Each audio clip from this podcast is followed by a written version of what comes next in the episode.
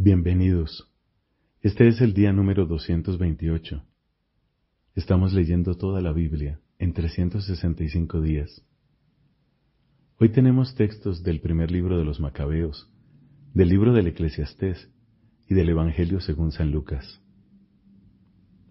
Pedimos amor. Esta palabra ha sido dada con amor por Dios, que desde el principio nos ha amado. Por eso nosotros pedimos amor, para recibir también así la palabra que ha sido otorgada. En el nombre del Padre y del Hijo y del Espíritu Santo. Amén. Del primer libro de los Macabeos, capítulo 5. Cuando las naciones vecinas supieron que había sido reconstruido el altar y restaurado como antes el santuario, se irritaron profundamente y decidieron acabar con los descendientes de Jacob que vivían entre ellos. Por eso comenzaron a matar y exterminar a mucha gente del pueblo. Judas hizo la guerra contra los descendientes de Esaú que habitaban en Idumea, en la región de Acrabatena, porque tenían asediados a los israelitas. Les infligió una gran derrota, combatiéndolos y apoderándose de sus despojos.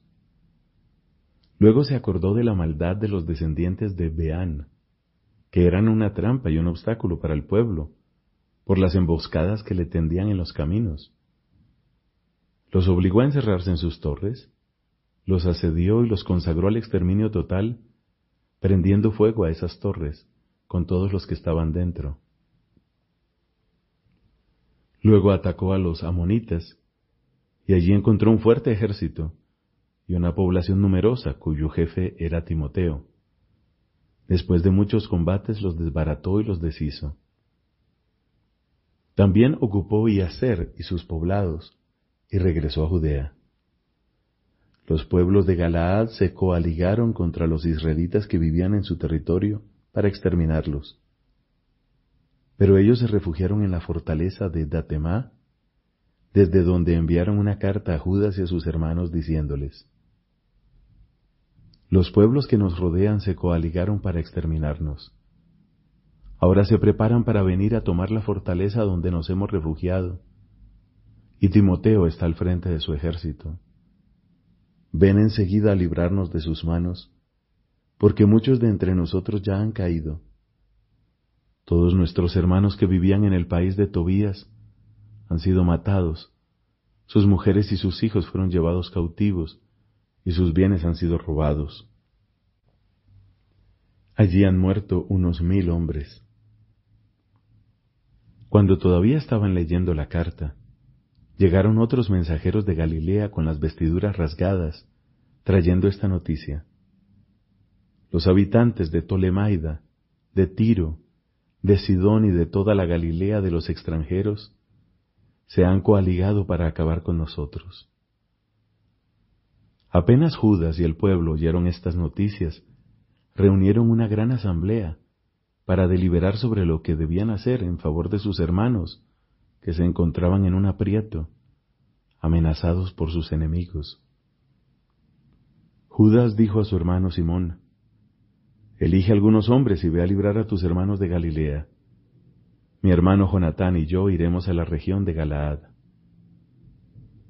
Dejó para defender a Judea a José, hijo de Zacarías, y a Azarías, jefe del pueblo, con el resto del ejército, dándoles esta orden.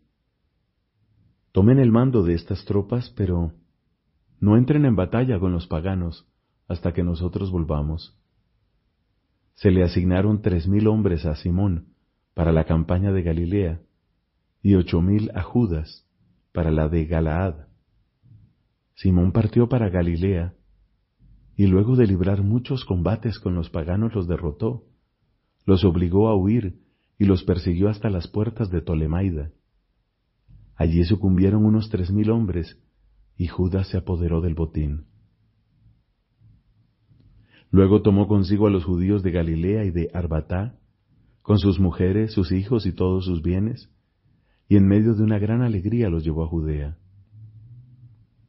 Judas Macabeo y su hermano Jonatán, por su parte, atravesaron el Jordán y caminaron tres días por el desierto. Allí se encontraron con los nabateos, que los recibieron amistosamente, y los pusieron al tanto de lo que les ocurría a sus hermanos de la región de Galaad. Muchos de ellos se encontraban prisioneros en Bosorá y en Bosor, en Alemá, Casfó, Maqued y Carnaín, que eran ciudades fuertes e importantes. También había prisioneros en las demás ciudades de Galaad, y sus enemigos tomaban posiciones para atacar las fortalezas al día siguiente, a fin de apoderarse de ellos y exterminarlos a todos de una sola vez. Inmediatamente Judas dio vuelta con su ejército y se dirigió por el desierto hacia Bosorá, ocupó la ciudad y después de pasar al filo de la espada a todos los varones, la saqueó por completo y la incendió. Partió de allí por la noche y avanzó hasta la fortaleza.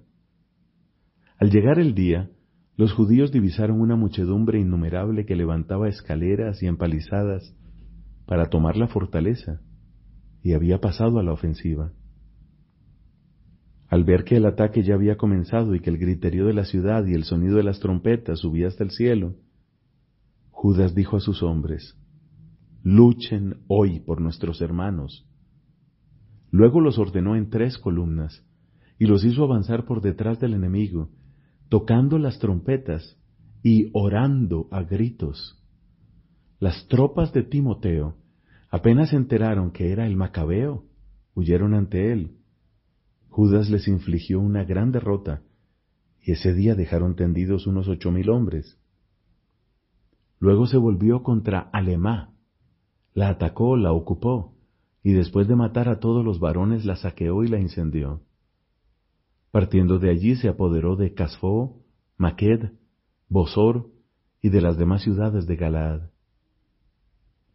Después de estos acontecimientos, Timoteo reunió un nuevo ejército y acampó frente a Rafón, al otro lado del torrente. Judas mandó a explorar el campamento y le dieron este informe. Todas las naciones vecinas se han unido a Timoteo y forman un ejército muy numeroso. Además, tienen como auxiliares a mercenarios árabes. Ahora están acampados al otro lado del torrente, preparados para atacarle. Entonces Judas salió a su encuentro, y mientras él se acercaba al torrente con su ejército, Timoteo dijo a sus capitanes, si Él lo pasa primero y viene sobre nosotros, no podremos resistir y nos vencerá seguramente. Pero si se atemoriza y acampa al otro lado del río, lo atravesaremos nosotros, caeremos sobre él y lo venceremos. Cuando Judas llegó al borde del torrente, ubicó a los escribas del pueblo a la orilla y les dio esta orden. No dejen que ningún hombre quede en el campamento, sino que todos vayan al combate. Él fue el primero en cruzar el río en dirección al enemigo y toda su gente lo siguió. Todos los paganos quedaron derrotados ante ellos, arrojaron sus armas y corrieron a refugiarse en el templo de Carnaín. Pero los judíos se apoderaron de la ciudad y quemaron el templo con todos los que había adentro. Carnaín fue sometida y ya nadie pudo resistir a Judas. Judas reunió a todos los israelitas de la región de Galaad, del más pequeño al más grande, con sus mujeres, sus hijos y sus equipajes, para llevarlos al país de Judá. Era una inmensa muchedumbre.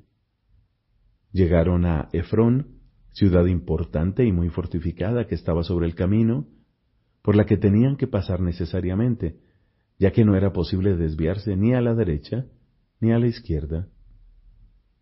Pero los habitantes de la ciudad les negaron el paso y bloquearon las entradas con piedras. Judas les envió un mensaje en son de paz diciéndoles, Permítanos pasar por el territorio de ustedes para ir a nuestro país. Nadie les hará ningún mal, solo queremos pasar. Como ellos se negaron a abrirle, Judas hizo anunciar en el campamento que cada uno tomara posición donde se encontraba. Los soldados ocuparon sus posiciones y Judas atacó la ciudad todo aquel día y toda la noche, hasta que cayó en sus manos. Hizo pasar al filo de la espada a todos los varones, arrasó la ciudad, la saqueó y la atravesó por encima de los cadáveres. Después pasaron el Jordán en dirección a la gran llanura que está frente a Bet-San. Durante todo el trayecto Judas fue recogiendo a los rezagados y animando al pueblo hasta llegar a la tierra de Judá. Todos subieron al monte Sión con júbilo y alegría y ofrecieron holocaustos por haber regresado sanos y salvos, sin perder a ninguno de los suyos. Cuando Judas y Jonatán estaban en el país de Galaad, y su hermano Simón en Galilea frente a Tolemaida, José, hijo de Zacarías, y Azarías, jefes del ejército, al oír las proezas y combates que aquellos habían llevado a cabo, dijeron, Hagámonos célebres también nosotros, luchando contra los paganos que nos rodean. Entonces ordenaron a las tropas que estaban bajo su mando que avanzaran sobre Iamnia. Gorgias salió de la ciudad con su ejército para luchar contra ellos. José y Azarías fueron derrotados y perseguidos hasta la frontera de Judea. Aquel día cayeron alrededor de dos mil israelitas este fue un grave desastre para el pueblo, por no haber obedecido a Judas y a sus hermanos, creyéndose capaces de grandes hazañas. Pero ellos no pertenecían a la estirpe de aquellos hombres a quienes estaba confiada la salvación de Israel. El valiente Judas y sus hermanos alcanzaron gran celebridad en todo Israel, en todas las naciones donde se oía hablar de ellos. La gente se agolpaba a su alrededor para aclamarlos. Judas salió con sus hermanos para hacer la guerra a los descendientes de Esaú en la región meridional. Se apoderó de Hebrón y de sus poblados, destruyó sus fortificaciones e incendió las torres de su alrededor. Luego partió en dirección al país de los filisteos y atravesó Marisá. Aquel día, algunos sacerdotes que querían mostrar su valentía cayeron en el combate por salir a luchar imprudentemente. Enseguida Judas se desvió hacia Azoto, en territorio filisteo. Allí derribó sus altares, incendió las estatuas de sus dioses, saqueó sus ciudades y finalmente regresó al país de Judea. Palabra de Dios. Te alabamos, Señor. Del libro del Eclesiastés capítulo 12 Acuérdate de tu Creador en los días de tu juventud, antes que lleguen los días penosos y vengan los años en los que dirás, no encuentro en ellos ningún placer.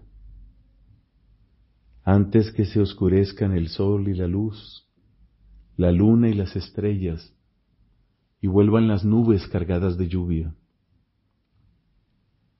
en aquel día temblarán los guardianes de la casa, y se encorvarán los hombres vigorosos, se detendrán las moledoras que ya serán pocas, y se oscurecerán las que miran por las ventanas. Se cerrarán las puertas de la calle, mientras declina el ruido del molino. Cesará el canto de los pájaros, y enmudecerán las que entonan canciones.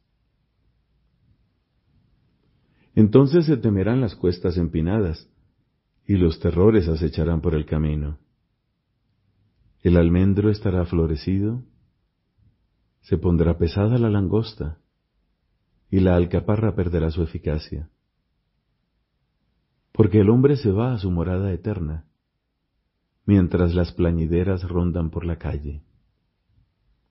Sí, acuérdate de él antes que se corte la hebra de plata, y se quiebre la ampolla de oro, antes que se haga pedazos el cántaro en la fuente y se rompa la cuerda del aljibe, antes que el polvo vuelva a la tierra como lo que es, y el aliento vuelva a Dios, porque es Él quien lo dio. Vanidad, pura vanidad, dice Cogelet, nada más que vanidad.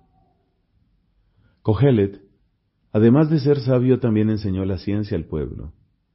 Él pesó, examinó y ajustó numerosos proverbios. Cogeled trató de encontrar sentencias agradables y escribió exactamente palabras verdaderas. Los dichos de los sabios son como aguijones y las colecciones de sentencias como mojones bien plantados, dones de un solo pastor. Una advertencia más, hijo mío. Multiplicar los libros es una cosa interminable, y estudiar demasiado deja el cuerpo exhausto. En conclusión, una vez oído todo esto, teme al Señor y observa sus mandamientos, porque esto es todo para el hombre. Dios llevará a juicio todas las obras, aun lo que está escondido, sea bueno o malo. Palabra de Dios. Te alabamos, Señor. Fin del libro del Eclesiastés. Del Evangelio según San Lucas, capítulo 7, versículos del 24 al 50. Cuando los enviados de Juan partieron, Jesús comenzó a hablar de él a la multitud diciendo, ¿Qué salieron a ver en el desierto? ¿Una caña agitada por el viento? ¿Qué salieron a ver? ¿Un hombre vestido con refinamiento? Los que llevan suntuosas vestiduras y viven la opulencia están en los palacios de los reyes. ¿Qué salieron a ver entonces? ¿Un profeta? Les aseguro que sí, y más que un profeta.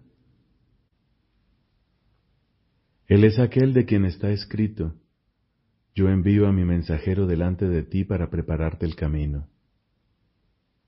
Les aseguro que no hay ningún hombre más grande que Juan, y sin embargo, el más pequeño en el reino de Dios es más grande que él. Todo el pueblo que lo escuchaba, incluso los publicanos, reconocieron la justicia de Dios recibiendo el bautismo de Juan. Pero los fariseos y los doctores de la ley al no hacerse bautizar por él, frustraron el designio de Dios para con ellos. ¿Con quién puedo comparar a los hombres de esta generación? ¿A quién se parecen? Se parecen a esos muchachos que están sentados en la plaza y se dicen entre ellos, les tocamos la flauta y ustedes no bailaron, entonamos cantos fúnebres y no lloraron. Porque llegó Juan el Bautista, que no come pan ni bebe vino, y ustedes dicen, ha perdido la cabeza. Llegó el Hijo del Hombre, que come y bebe, y dicen, es un glotón y un borracho, amigo de publicanos y pecadores. Pero la sabiduría ha sido reconocida como justa por todos sus hijos. Un fariseo invitó a Jesús a comer con él. Jesús entró en la casa y se sentó a la mesa. Entonces una mujer pecadora que vivía en la ciudad, al enterarse de que Jesús estaba comiendo en casa del fariseo, se presentó con un frasco de perfume, y colocándose detrás de él, se puso a llorar a sus pies y comenzó a bañarlos con sus lágrimas. Los secaba con sus cabellos, los cubría de besos y los ungía con perfume. Al ver esto, el fariseo que lo había invitado pensó, si este hombre fuera profeta, sabría quién es la mujer que lo toca y lo que ella es, una pecadora. Pero Jesús le dijo, Simón, tengo algo que decirte. Di, maestro, respondió él. Un prestamista tenía dos deudores, uno le debía quinientos denarios, el otro cincuenta. Como no tenían con qué pagar, perdonó a ambos la deuda. ¿Cuál de los dos lo amará más? Simón contestó, pienso que aquel a quien perdonó más. Jesús le dijo, Has juzgado bien. Y volviéndose hacia la mujer, dijo a Simón, ¿Ves a esta mujer? Entré en tu casa y tú no derramaste agua sobre mis pies. En cambio, ella los bañó con sus lágrimas y los secó con sus cabellos. Tú no me besaste. Ella en cambio desde que entré no cesó de besar mis pies. Tú no ungiste mi cabeza. Ella derramó perfume sobre mis pies. Por eso te digo que sus pecados, sus numerosos pecados, le han sido perdonados, porque ha demostrado mucho amor. Pero aquel a quien se le perdona poco demuestra poco amor. Después dijo a la mujer, tus pecados te son perdonados. Los invitados pensaron, ¿quién es este hombre que llega hasta perdonar los pecados? Pero Jesús dijo a la mujer, tu fe te ha salvado, vete en paz. Palabra del Señor. Gloria a ti, Señor Jesús. En el rito latino, la celebración del matrimonio entre dos fieles católicos tiene lugar ordinariamente dentro de la Santa Misa, en virtud del vínculo que tienen todos los sacramentos con el misterio pascual de Cristo. En la Eucaristía se realiza el memorial de la nueva alianza, en la que Cristo se unió para siempre a la Iglesia, su esposa amada por la que se entregó. Es, pues, conveniente que los esposos sellen su consentimiento en darse el uno al otro mediante la ofrenda de sus propias vidas uniéndose a la ofrenda de Cristo por su iglesia, hecha presente en el sacrificio eucarístico, y recibiendo la Eucaristía para que, comulgando en el mismo cuerpo y en la misma sangre de Cristo, formen un solo cuerpo en Cristo. En cuanto gesto sacramental de santificación, la celebración del matrimonio debe ser por sí misma válida, digna y fructuosa. Por tanto, conviene que los futuros esposos se dispongan a la celebración de su matrimonio recibiendo el sacramento de la penitencia. Según la tradición latina, los esposos, como ministros de la gracia de Cristo, manifestando su consentimiento ante la Iglesia, se confieren mutuamente el sacramento del matrimonio. En las tradiciones de las iglesias orientales, los sacerdotes, obispos o presbíteros son testigos del recíproco consentimiento expresado por los esposos, pero también su bendición es necesaria para la validez del sacramento. Las diversas liturgias son ricas en oraciones de bendición y de epíclesis pidiendo a Dios su gracia y la bendición sobre la nueva pareja, especialmente sobre la esposa. En la epíclesis de este sacramento los esposos reciben el Espíritu Santo como comunión de amor de Cristo y de la Iglesia. El Espíritu Santo es el sello de la alianza de los esposos, la fuente siempre generosa de su amor, la fuerza con que se renovará su fidelidad. Los protagonistas de la alianza matrimonial son un hombre y una mujer bautizados, libres para contraer el matrimonio y que expresan libremente su consentimiento. Ser libre quiere decir no obrar por coacción, no estar impedido por una ley natural o eclesiástica. La Iglesia considera el intercambio de los consentimientos entre los esposos como el elemento indispensable que hace el matrimonio. Si el consentimiento falta, no hay matrimonio. El consentimiento consiste en un acto humano por el cual los esposos se dan y se reciben mutuamente. Yo te recibo como esposa, yo te recibo como esposo.